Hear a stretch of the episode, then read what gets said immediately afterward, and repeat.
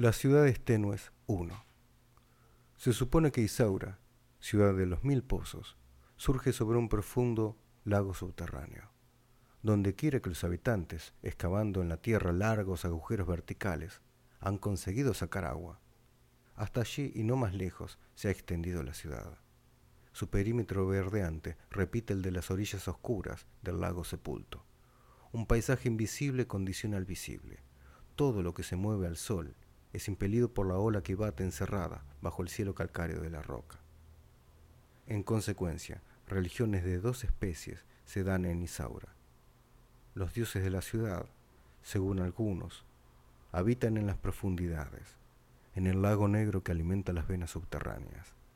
Según otros, los dioses habitan en los cubos que suben colgados de las cuerdas cuando aparecen fuera del brocal de los pozos, en las roldanas que giran en los cabrestantes de las norias, en las palancas de las bombas, en las palas de los molinos de viento que suben el agua de las perforaciones, en los andamiajes de tela metálica que encausan el enroscarse de las ondas, en los tanques posados en los zancos sobre los techos, en los arcos delgados de los acueductos, en todas las columnas de agua, los baños verticales, los sifones, los rebosaderos, subiendo hasta las veletas que coronan las aéreas estructuras de Isaura ciudad que se mueve toda hacia lo alto.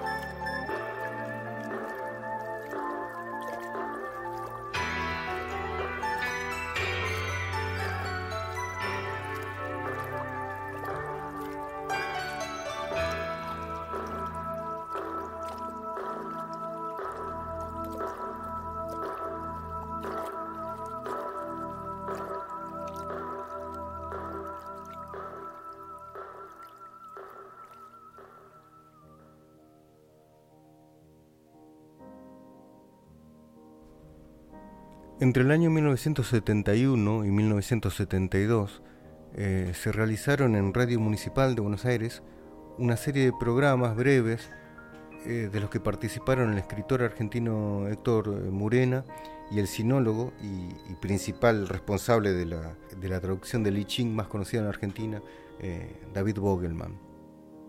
Estas charlas que abundaban en distintos temas de metafísica, de religión, de filosofía, de espiritualidad, eh, fueron compiladas en un libro eh, a partir de, las grabaciones que poseían los particulares o algunos oyentes que se dedicaron a escuchar y a grabar este, esos programas, ya que bueno, las grabaciones que, que tenía la radio se perdieron, digamos.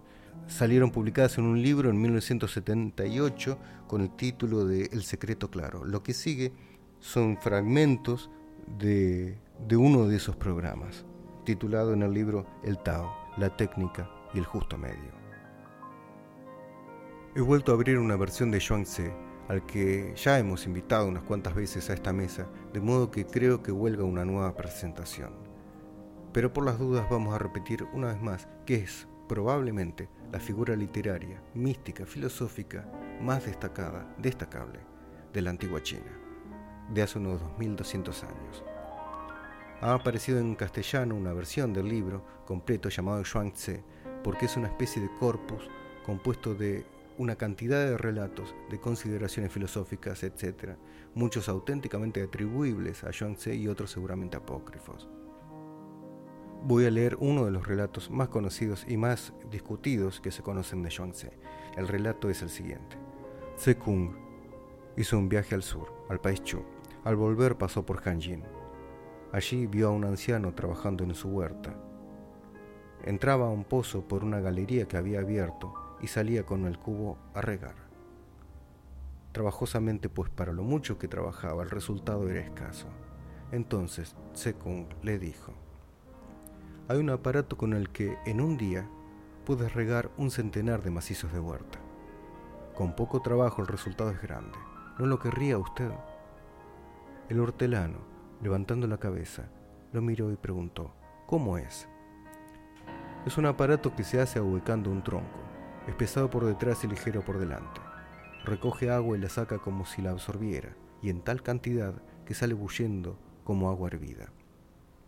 Se llama posal el hortelano le puso mala cara y riéndose dijo, Oí decir a mi maestro, los que se sirven de aparatos mecánicos necesario es que tengan tareas mecánicas.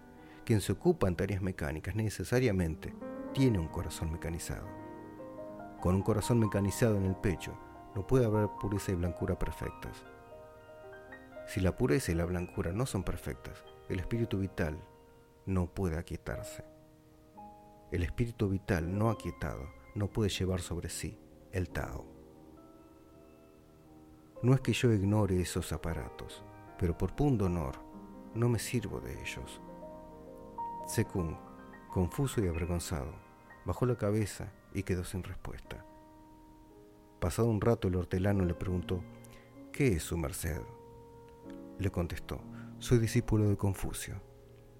El hortelano le dijo, su maestro no es uno de esos que quieren parangonarse con su gran sabiduría a los santos y pretenden con su charlatanería cubrir al vulgo. Vas por el mundo cantando solo sus endechas para comprar fama. Si olvidaras tu espíritu y te despojaras de tu cuerpo, no estarías ya muy cerca. Apenas puedes gobernar tu propia persona, ¿cómo vas a tener tiempo para gobernar el mundo? Vete, no impidas mi trabajo.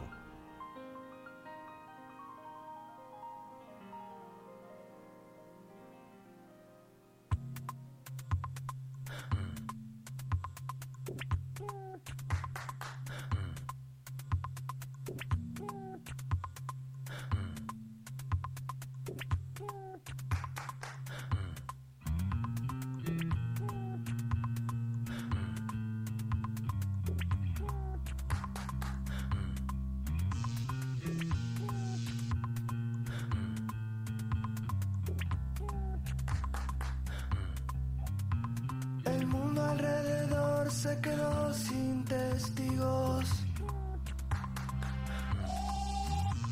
Un fuerte ventarrón lo limpió del sistema solar.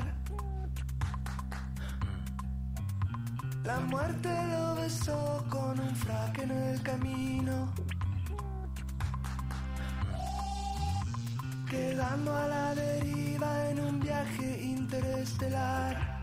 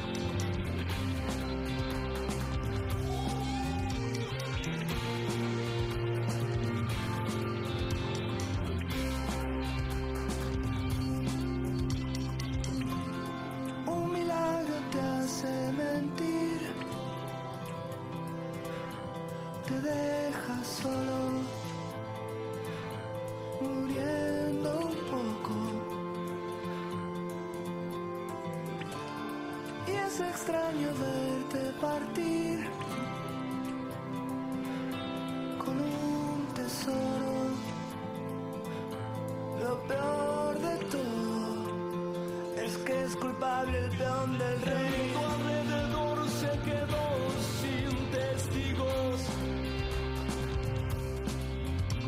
La prensa se olvidó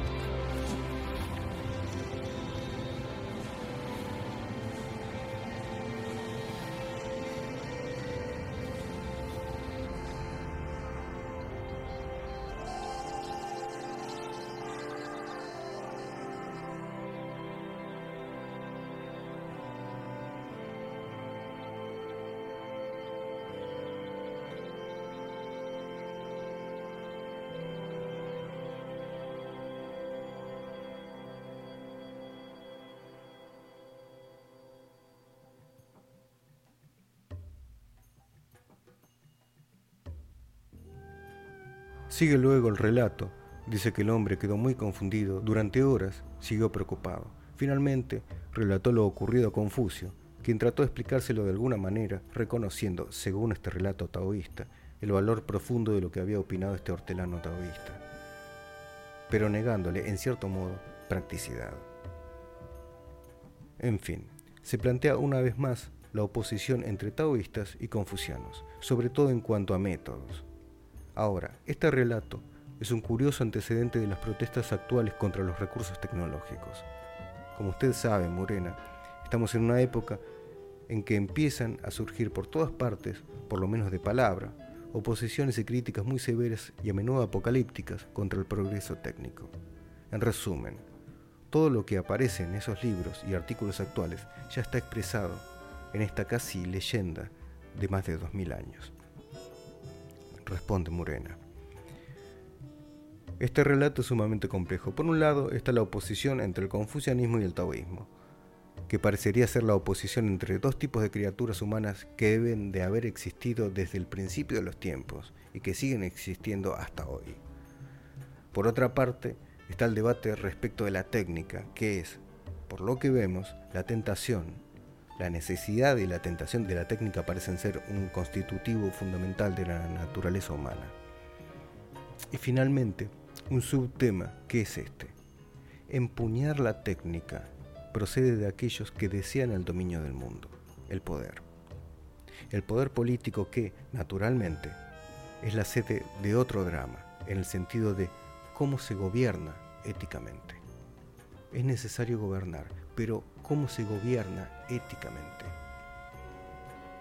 En cuanto a la oposición de esos dos tipos humanos, el confuciano y el taoísta, o el aristotélico y el neoplatónico, yo haría más esa distinción entre platónico y aristotélico.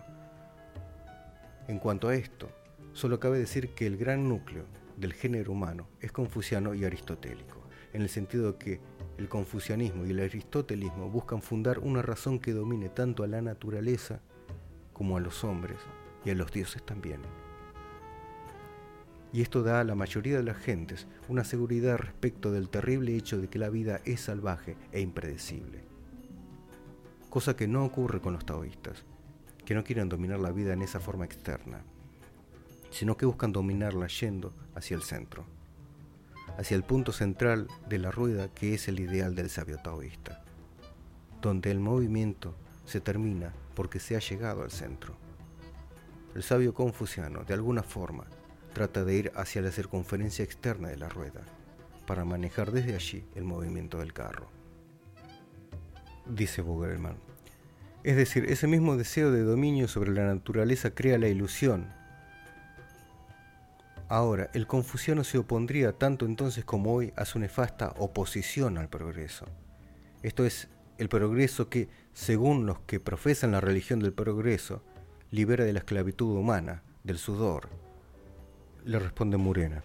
Es en realidad un punto de vista puramente ético, o sea, moral, que pretende luchar contra un principio metafísico que es el taoísta.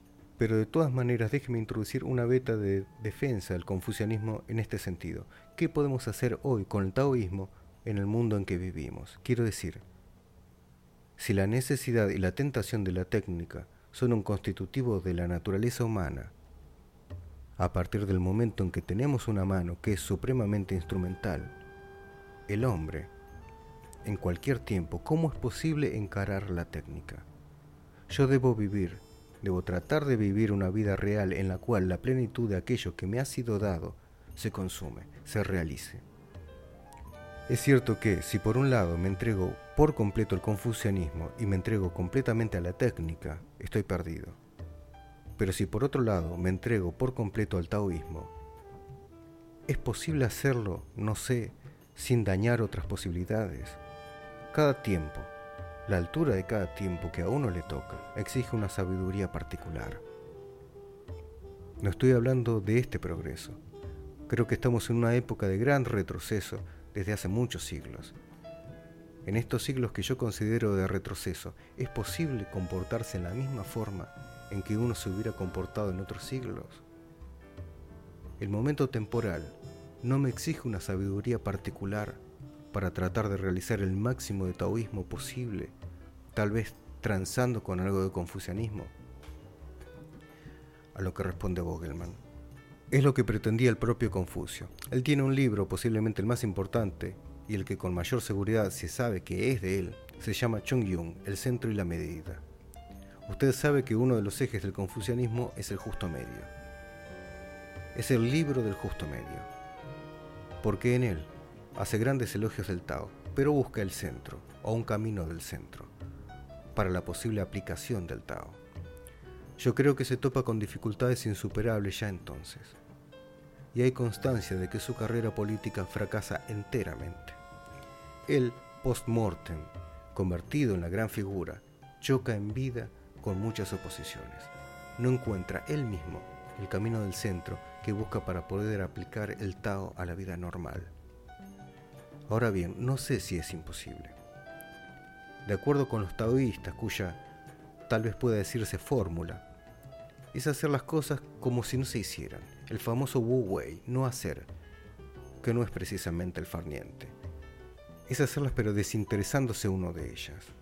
Y entonces, posiblemente, esta sea una fórmula que podría aplicarse hoy si los individuos realmente tuvieran la suficiente evolución interior para reconocerlo, para iluminarse. Es decir, aceptar este encendedor que usted tiene acá, que es muy lindo y es muy práctico, pero sin que esto le importe. No necesitarlo realmente. Responde Murena. Porque si no se plantea el siguiente problema. Nosotros dos, creo, simpatizamos mucho más con el taoísmo que con el confucianismo. ¿Es así? Claro, porque fíjese que nosotros estamos ahora hablando ante un micrófono y usando métodos que cualquier taoísta despreciaría. ¿Somos tan radicalmente falsos? ¿O estamos tratando de que esa afinidad nuestra remotísima respecto del taoísmo llegue a algún lugar? ¿Estamos utilizando el confucianismo para que el taoísmo vuelva a ser oído? Yo para terminar querría citarle un relato jasídico que no sé si es verdadero o apócrifo. Le preguntan a un rabí, ¿Qué piensa de ciertos instrumentos de la vida moderna, de la técnica? Y el rabí dice, todo es absolutamente bueno. Pero maestro, le dice un discípulo, el ferrocarril, ¿para qué sirve? Sirve para hacernos ver que todo pasa rápido y cómo pasa rápido también la vida. Bien, pero el telégrafo, ¿para qué sirve? Ah, el telégrafo. El telégrafo sirve para enseñarnos que lo que se dice acá es oído también allá arriba. Nowhere, shampoo, TV, come back, boys on, slim can't stop.